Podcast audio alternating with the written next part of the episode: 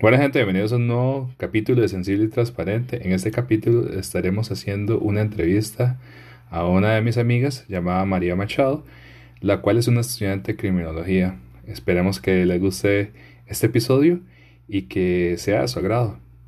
Eh, por favor, si pueden compartirlo y pasarlo a más personas, este, me ayudarían mucho.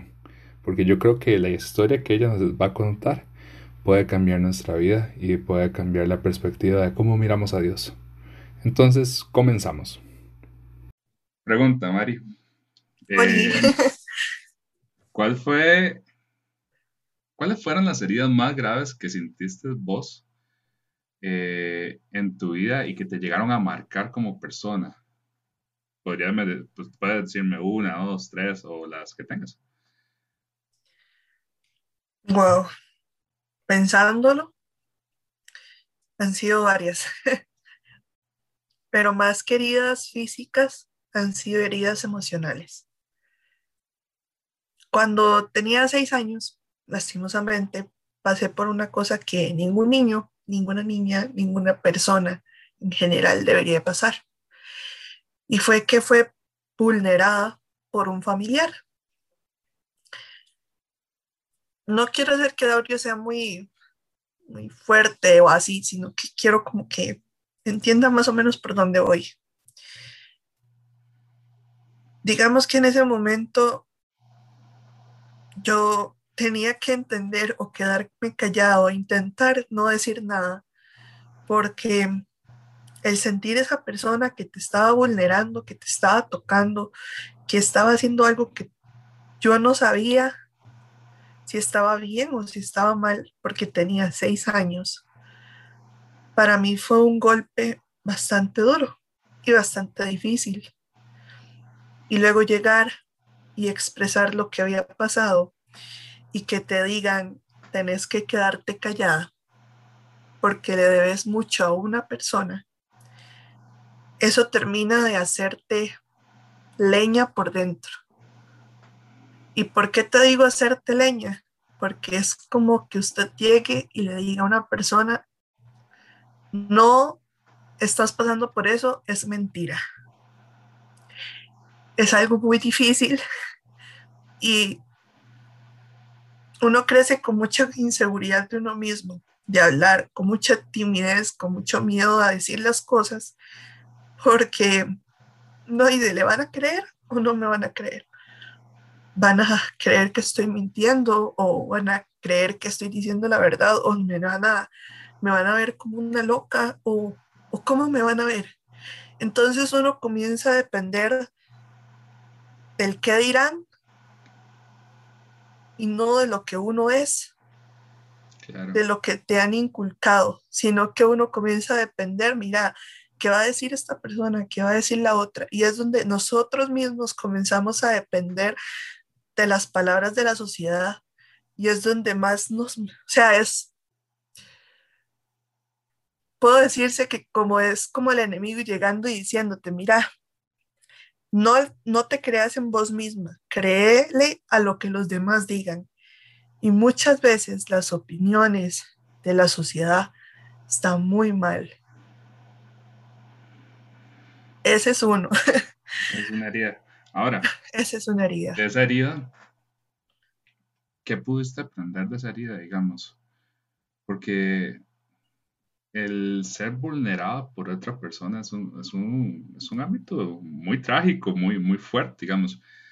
Y yo creo que muchas mujeres lo pasan y también, no solamente muchas mujeres, yo creo que también hay hombres que a su corta niñez fueron vulnerabilizados bueno, no sé si lo podemos decir de, una forma más este, implícita, pero muchos niños o niñas puedan pasar por una violación y esa violación puede dañar mucho la vida de esa persona porque hay cosas que emocionalmente uno puede cargar como persona y esas son como este amargura, este miedo, rechazo, rechazo, bueno. Odio. un montón de cosas. Un montón de cosas. Es que es, o sea, es sumamente grande y sumamente profunda la herida que se lleva con eso. Que por más, o sea, yo te puedo decir que hoy, al día de hoy, María Jesús Machado Alvarado, que conoció a Dios hace siete años y a Cristo también lo conoció, este, aún hoy hay momentos en los que se siente insegura, en los que siente miedo, en los que se siente con terror de decir las cosas. Y en esos momentos de terror o de, o de, miedo, ¿qué has hecho vos para poder no caer en ese miedo, en ese temor? Digamos, ¿qué, qué armas has implementado? Porque wow, yo he escuchado a gente que ha pasado por esto y me dicen, Byron, eh, es duro, no sé qué hacer. Eh, no sé cómo, cómo, cómo liberar estas emociones. No sé si podrías decirnos algunas cosas que, que, te han servido a ti para poder salir y que te han servido como aprendizaje para decir, ok, yo no soy esta persona. Verás que yo te puedo decir y te puedo confirmar y te voy a decir así como al ras ras, como dicen. La oración a mí me ha llegado a ayudar y a sanar muchas veces y a decirme, María Jesús, reaccione. Y te voy a decir por qué, porque a nosotros nos dicen que Dios es un caballero. Si usted no le permite la entrada a Dios, a Jesús o al Espíritu Santo, Él no va a llegar a donde usted. No va a llegar a decirle, mira, tal y tal cosa o la otra, si usted no predispone su corazón. En esos momentos donde yo me he sentido sola, porque el mismo enemigo te hace creer que estás sola. O sea, es curioso y vacilón, pero siempre todos los días todo el mundo te escribe y en ese momento en que estás sola nadie te escribe en ese momento en que necesitas una persona física, no está nadie. Y tras de eso se vienen un montón de problemas que al fin y al cabo nada que ver. Y es como, como adversidades que mandan el enemigo para decirte, mira, cae, cae, cae, cae. Pero queda en uno muchas veces decir, no, suave un toque, paremos y replanteémonos las cosas. Yo te puedo decir que yo han, habido momentos en los que he llegado y le he dicho a Dios, Dios, o sea, ayúdeme porque yo no sé qué voy a hacer, no sé qué va a pasar. Haga algo, actúe bajo su voluntad, pero haga algo. Y no es muchas veces la, la gente cree que es llegar y ponerse ahí a orar y, y oraciones súper largas y todo. No, una oración es algo que nace, nace de su corazón, es algo que es como un papá, te necesito, por favor, o sea, véame un toque, por favor. Claro, yo la, entiendo mucho en eso, digamos. A veces uno piensa como personas que, que, que orar es como decir el Padre Nuestro todo el tiempo. y no, este, orar yo creo que a nosotros... Es llegar de la manera más sencilla y noble ante Dios. Claro, es, llegar con, el, corazón como el corazón de David, un corazón que se desnudaba completamente sin importar si iba a ser este, visto con todo, digamos, porque Dios ve el corazón completamente todo. Y yo creo que eso es algo que a veces a nosotros como seres humanos nos da miedo. Pero me impacta el, el, el aprendizaje que, que, nos está dando, porque digamos, nos enseñas que muchas veces la, la soledad eh, puede llegarnos a, a jugar este malas pasadas. Malas pasadas. Y esta soledad uno la puede llevar con la oración. Y bueno, yo no sé, la gente que nos está escuchando si sabe esto, pero la oración es muy poderosa. La oración es más que vos hablando con Dios, es Dios como padre y tú como hijo relacionándose cara a cara. Es decir, es como, como hablar con el novio que, que, con el que tú más ama. Sí, así es. Vieras que es algo muy curioso, porque mm, si llega uno como a decir, cuando, por lo menos cuando yo comencé en la iglesia, yo decía, no, es que yo tengo que hacer una alabanza y luego tengo que hacer esto y luego tengo que hacer lo otro y luego aquí y seguir como todo un esquema.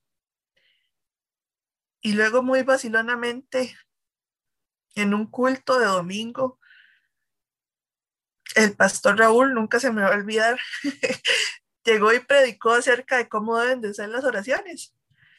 Y él dijo que no es necesario que usted se ponga a bailar y que usted se ponga a gritar y que usted se diga esto y esto y lo otro. No, muchas veces es nada más llegar y decirle a Dios, Dios, estoy acá porque te necesito. No como Dios, sino como mi Padre.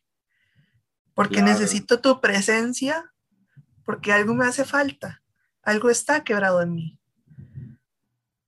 Y, cuando ya uno comienza a entender ese principio, ya todo lo demás se va acomodando. Y eso yo creo que es como lo que nosotros a veces no damos. Yo no sé si ha visto alguna vez las películas de Narnia. Sí. Y, y has visto la, la, la, parte donde está la chiquita y trata de buscar a Aslan de la misma manera. Y hay una parte que me marcó esa película cuando llega y le dice a Aslan, es que yo no, soy encontrado de la misma manera todo el tiempo. Todo el tiempo. Entonces a veces yo creo que nosotros religiosamente a veces queremos buscar de la misma manera Dios y Dios dice, hey, sean como ustedes como cuando tienen una relación, búsquenme diferentemente, búsquenme en la playa cuando están nadando, búsquenme en cualquier lugar. Y no solo cuando necesita de mí, no solo como un apagafuegos que le llaman, sino siempre, hasta en los momentos felices, agradezca a Dios por eso Agradezcan a Dios por lo más sencillo, porque puede tomar agua, porque puede caminar. O sea, como yo te contaba hace un momento, se supone que en la fe de los doctores, yo no ni siquiera tendría que estar hablando en este momento. Y acá estoy. O sea, estoy hablando como perico. Gracias Dios por dejarme hablar como perico y poder contarle a las personas, hey, reaccionen. Bueno, ah, para adentrarnos en, porque esa parte, digamos, ellos todavía no la saben. Contanos un poco más de, de, de, por qué no podías hablar y que nos especifiques más un poco de eso. Bueno, como dijimos, el la vulnerabilidad que eso genera te provoca tristeza, amargura, dolor, enojo, odio, asco, no con las demás personas solamente, sino contigo mismo. Llega un punto en que uno se ve en el espejo y tiene una imagen distorsionada de uno mismo, porque uno dice, guácala, qué asco. Entonces, todo eso a mí llegó y provocó que yo fuera la típica chiquita que se aisló de todo el mundo. En el cole me detestaban y yo odiaba a todo el mundo. Em, parte de la escuela pasé problemas muy graves porque era súper agresiva con las personas, en especial con mis compañeros hombres, debido a todo lo que me ha pasado.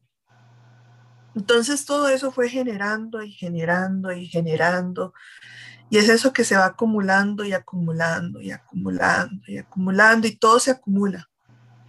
En el momento en que todo se acumula, con el más mínimo hay, ya uno explota.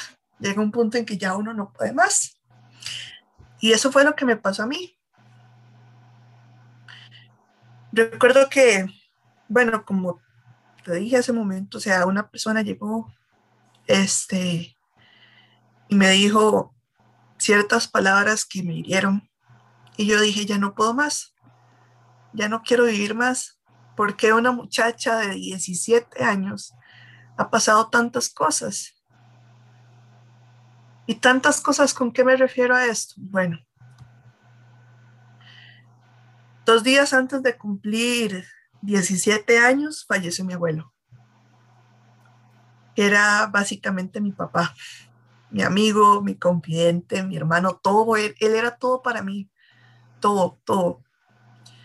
Fallece dos días antes de yo cumplir años. Fallece un 5 de enero y yo cumplo años el 7 de enero. Wow, qué fuerte. O sea, cuando llegó el 7 de enero, dígame, ¿qué podía celebrar yo? Si la persona que yo más amaba ya no estaba. Si la persona que me llamaba a mí a las 4 de la mañana decirme, Cortilla, feliz cumpleaños, ya nunca más lo iba a hacer. Ese mismo año que fallece mi abuelo, yo comienzo quinto año, pero totalmente odiaba a Dios, odiaba vivir, odiaba a la gente, me odiaba a mí, más de lo, de lo que antes había podido experimentar un odio, era un odio, pero sumamente grande. Y te puedo decir que odiaba a mi familia. Odiaba a mi familia. Y esa persona vino, bueno, eh, ya para los últimos exámenes de bachillerato, em, todos mis compañeros que no habían estudiado, todos pasaron. Y yo que me había matado estudiando, vengo y me quedé en matemáticas por un punto. Qué feo, ya lo sé qué es eso. Y para mí fue como, o sea, Dios, ¿qué querés de mí? ¿Qué? Decime qué. Yo me quedé así, pero o sea, Dios, ¿qué te pasa? Porque yo, porque una muchacha de 17 años tiene que pasar tanta cosa. Y yo vivía en ese eterno pleito con Dios, pero nunca me había tomado el detenimiento de abrirle mi corazón, de decirle, Dios, venga y me explica, por favor, venga y me explica. Eso fue en diciembre. En febrero, em, los primeros días de febrero, el 2 de, el primero, no, el 2 de febrero, este, tuve un problema acá en mi casa muy grande, un pleito muy, muy, muy, muy grande. Porque como te digo, yo tenía muchos problemas familiares. Y la persona que me dijo lo que me dijo fue como el detonante final. Fue como el fósforo que encendió. Y como la gota que La gasolina. Ya no más. Yo dije, ya, ya yo dije, no puedo más, ya, ya. No puedo más, no aguanto más, no soporto más, ya, no, no puedo, no puedo lidiar con esto, ya, me doy. Cuando uno dice eso, usualmente uno conscientemente acude a un amigo, le dice las cosas y ya, pero yo dije, no tengo amigos, no tengo con quién hablar, no tengo nada, estoy sola, me siento sola. Y es como te digo, la soledad juega un papel muy feo en esta clase de cosas. Cuando yo comienzo en eso, a mi mamá le daban pastillas para conciliar el sueño y mi mamá era diabética, entonces también le daban pastillas de meformina. Resulta que meformina y amitriptilina juntas son una bomba para el cuerpo. El cuerpo no las aguanta. En pocas palabras, lo que, lo que hiciste fue darte una sobredosis de, de medicamentos. Uf, qué fuerte. Mira, yo llegué al, al, primero me mandó, o sea, yo, como te digo, yo me sentía sola, pero no sé por qué al día de hoy es algo que yo no me entiendo, no me explico.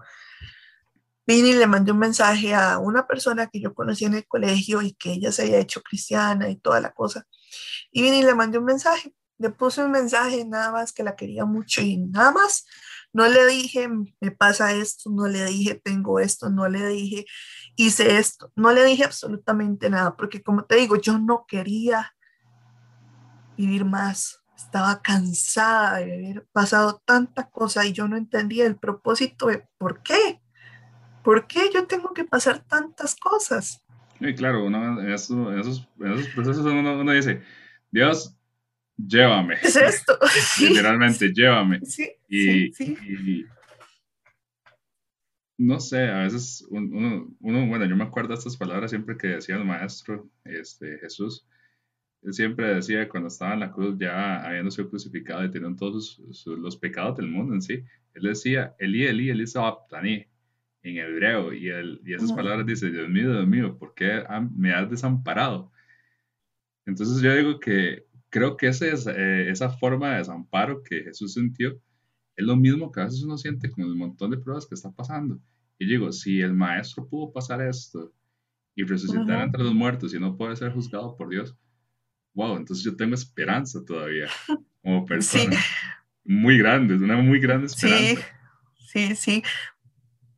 En la nueva traducción latina, esa parte que vos mencionás eh, se, se, traduce como, Dios mío, Dios mío, ¿por qué me has abandonado? Wow, qué fuerte, eso estaba más fuerte porque es como, Dios, ¿por o sea, es como decían, ¿por qué me dejaste? Y él no se lo estaba reclamando solo como Dios, sino como Padre, ¿por qué me has abandonado? ¿Por qué me dejaste? ¿Por qué tengo que pasar esto? Y es algo sumamente rudo de entender.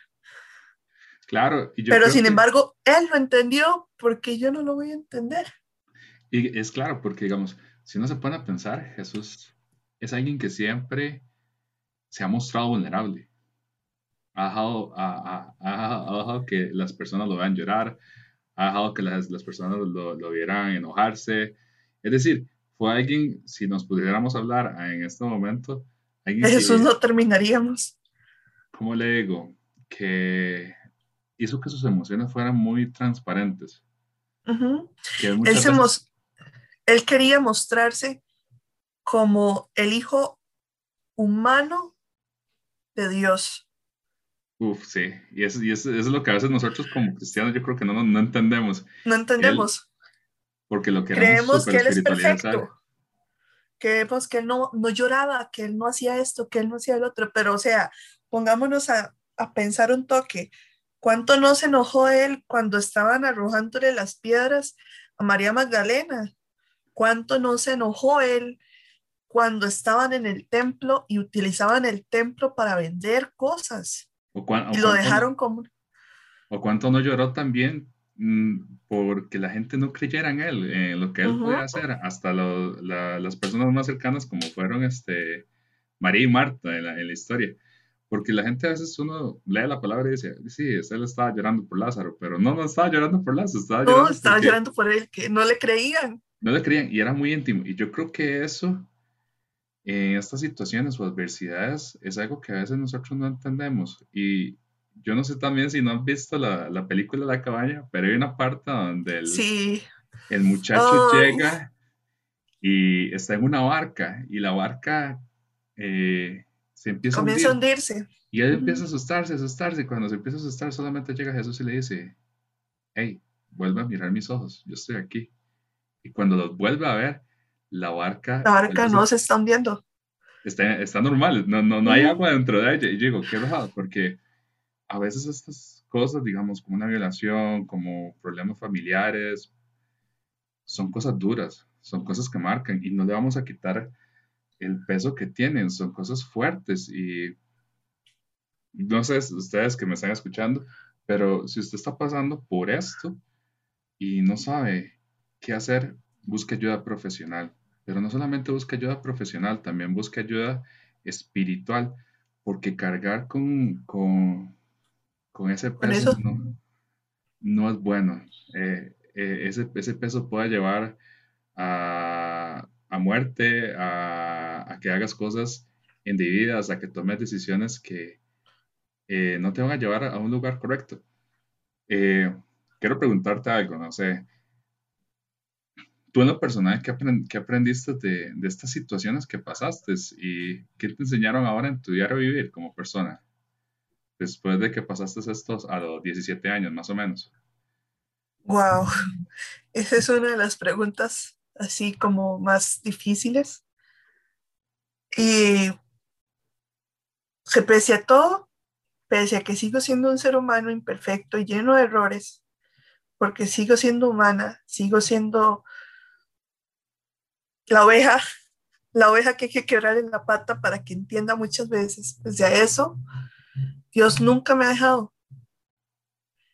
Pese a que llegué, me intoxiqué y estuve a cinco minutos de ser un vegetal en una cama, Dios no me ha dejado. Y en vez de eso siempre me ha respondido, siempre me ha dado la mano, siempre ha estado ahí para mí y que como hija me doy cuenta que muchas veces he sido muy mal agradecida. Y si yo me pongo la versión de ahorita con la versión de cuando tenía 17 años, te puedo decir que en ese momento fui muy desagradecida con papá Dios. Porque... Eso, eso, eso, eso uno, no, uno no va a decir porque ya... Ya entendió.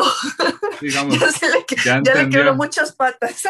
Pero yo me pongo en, en el lado del corazón de Dios y yo digo, wow, Dios hizo absolutamente todo para abrazarle. Dios hizo todo, aún al día de hoy, para amarle y quererle, para verla como su hija. Y eso yo creo que a todos nosotros, a mí, a, ustedes, a los que están oyendo, es algo que deberíamos entender. Este, Dios no está aquí para juzgarte. Él está para amarnos. No está para condenarnos, Él está para salvarnos. Em, ¿cómo, ¿Cómo fue la transformación de, ese, de esa vieja usted, digamos, ese viejo hombre o esa vieja, esa vieja mujer, para, para, que lo entiendan las personas más o menos en su vida, eh, al día de hoy? Wow, otra pregunta difícil, porque uno no cambia de un día para otro. Curiosamente, uno no cambia de un día para otro. Y pese a que Dios te quiebra la pata para que entendas, seguís en lo mismo, muchas veces empecinado. Y te digo esto como un ejemplo. Yo soy una persona que estudia ciencias criminológicas. Wow, qué para, los que no saben que, para los que no saben qué es como qué genial. Yo creo que aquí nos escucha un montón de gente, entonces, para que entiendan un poco. Bueno, yo estudio eso. Tenía una beca completa en la universidad. Eh, bueno, cuando mi abuela falleció, me dejó la casa en la que yo vivo y me dejó un apartamento de alquiler. Resulta que yo vengo y le alquilo a una persona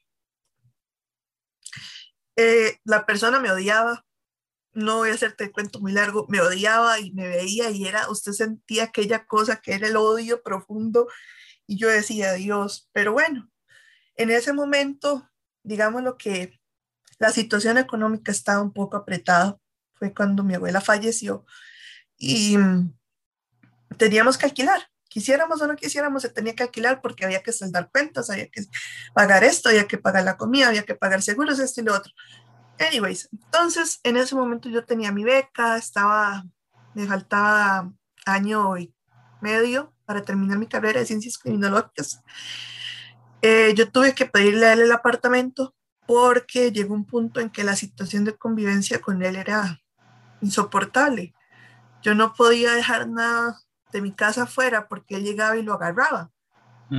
No sé si me voy a entender, es como que vos dejes tus audífonos ahí, yo llegué sin pedirte permiso y te los agarro y me los lleve y diga, ay, no, son míos.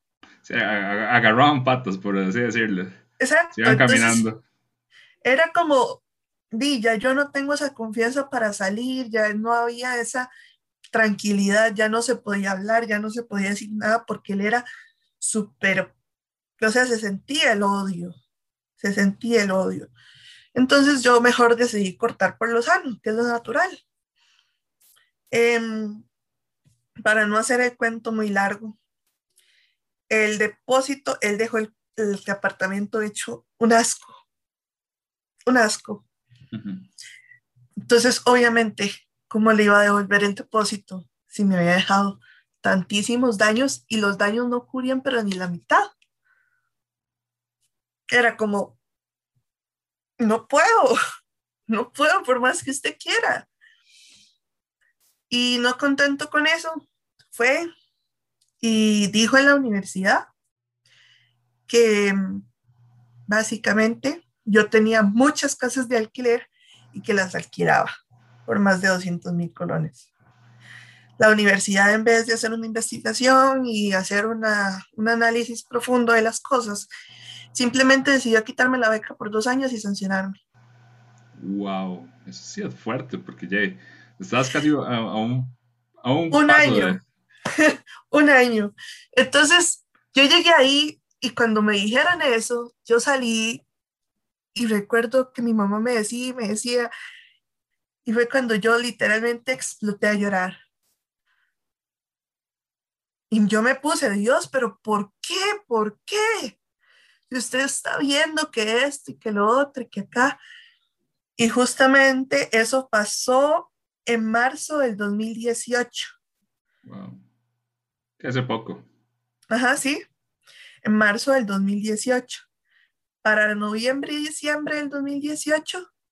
No, espérate, no. Eso pasó en marzo del 2019. Ah, bueno. O sea, fue hace, unos, hace unos, un añito, un añito y resto.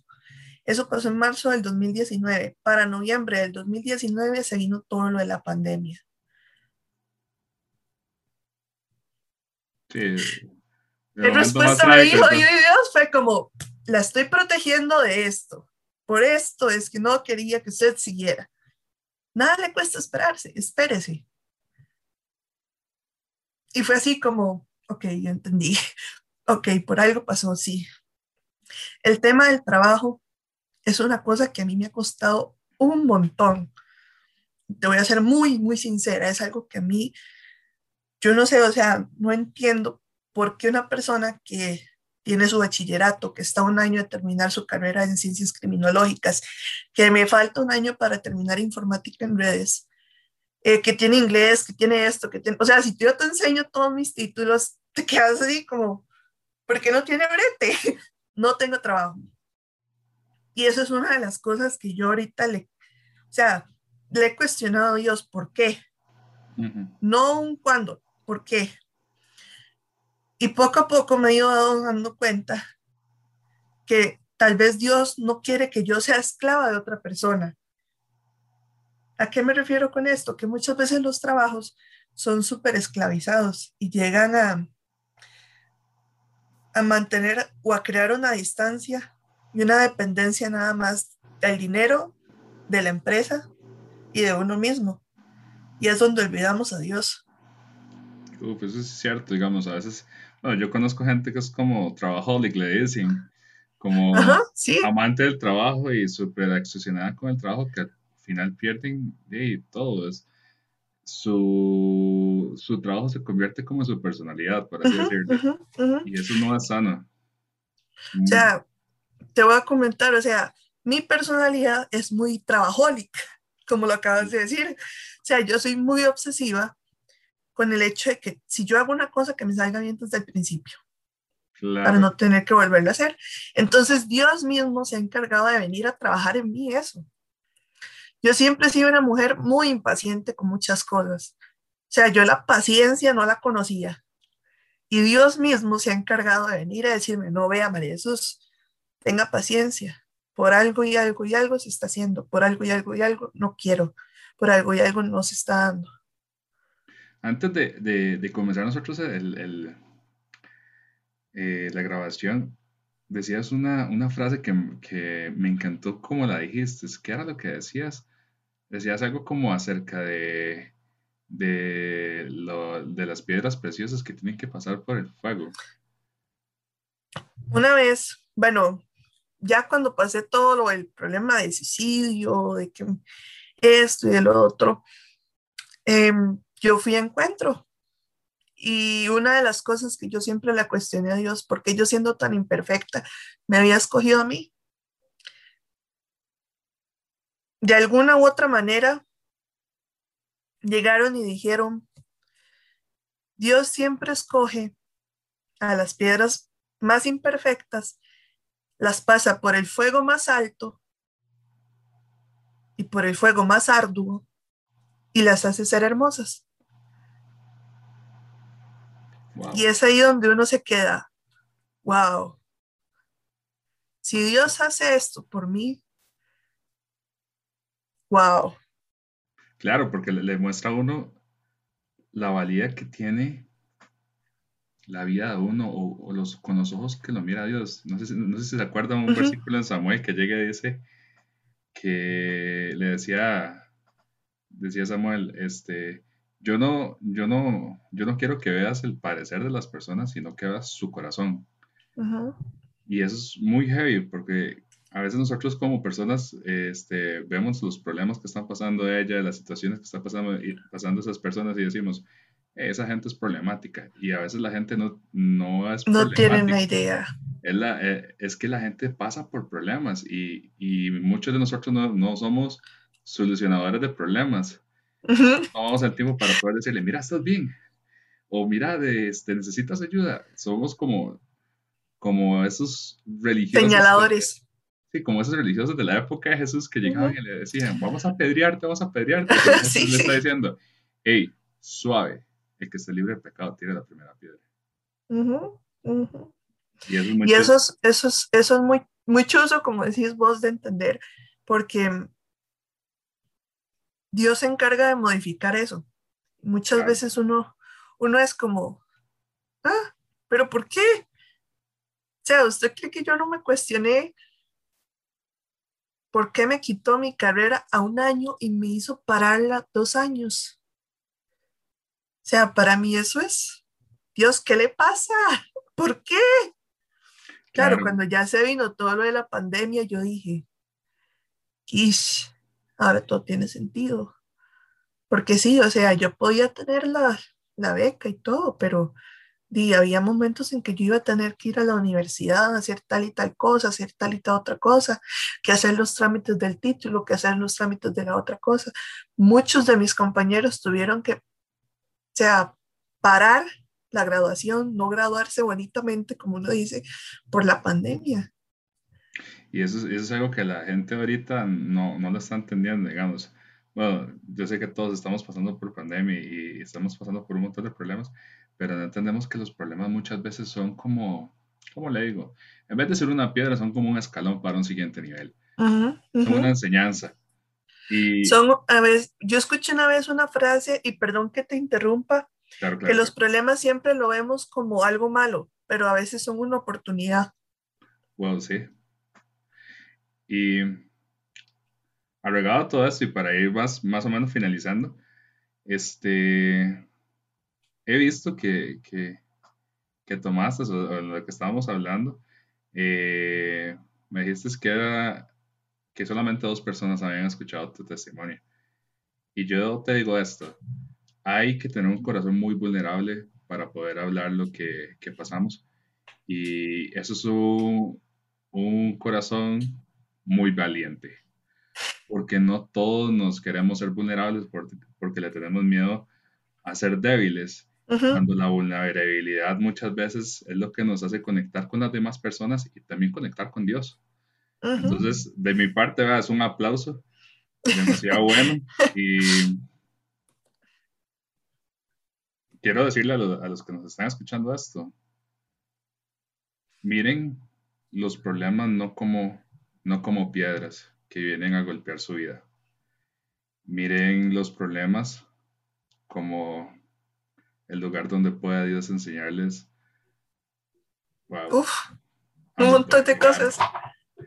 ¿Por qué? Porque esos problemas, como le dije anteriormente, este, terminan siendo en escalones y al final esos escalones nos enseñan que a como lo ha pasado a ella o lo ha pasado a mí, este, nos enseña procesos en los que debemos tener paz, nos enseña procesos en los que debemos este, eh, entender que, que Dios es fiel, nos enseña procesos en los que nos dice, wow, te estoy haciendo vulnerable para que puedas entender que quiero conectar con vos.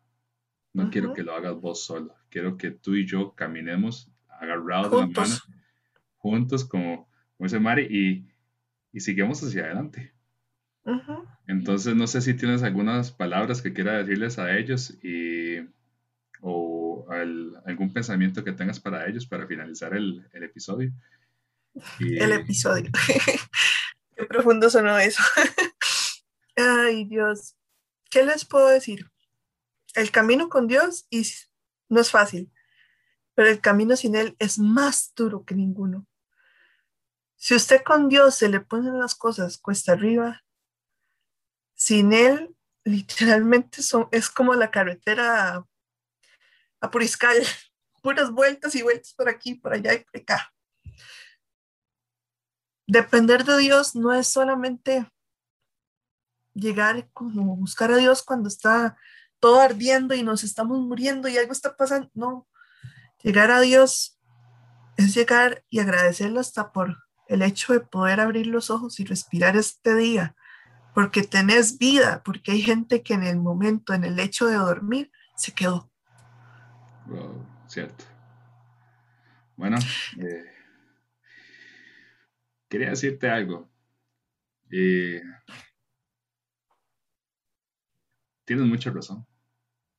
Hay que, hay que aprender a darle gracias a Dios de que nosotros vivimos en este mundo porque Él lo desea. Es un sueño completo para Él. Es decir, no hay nada que, que nuestra vida se mueva si Él no ha movido un dedo o, o ha hablado al cielo para que lo haga. Entonces, gracias por, la, por el testimonio, gracias por lo que nos has enseñado y para los que me están escuchando, este, espero que puedan escuchar este episodio y que pueda transformar este episodio su, su corazón, su vida y nos escuchamos en otro momento. Gracias.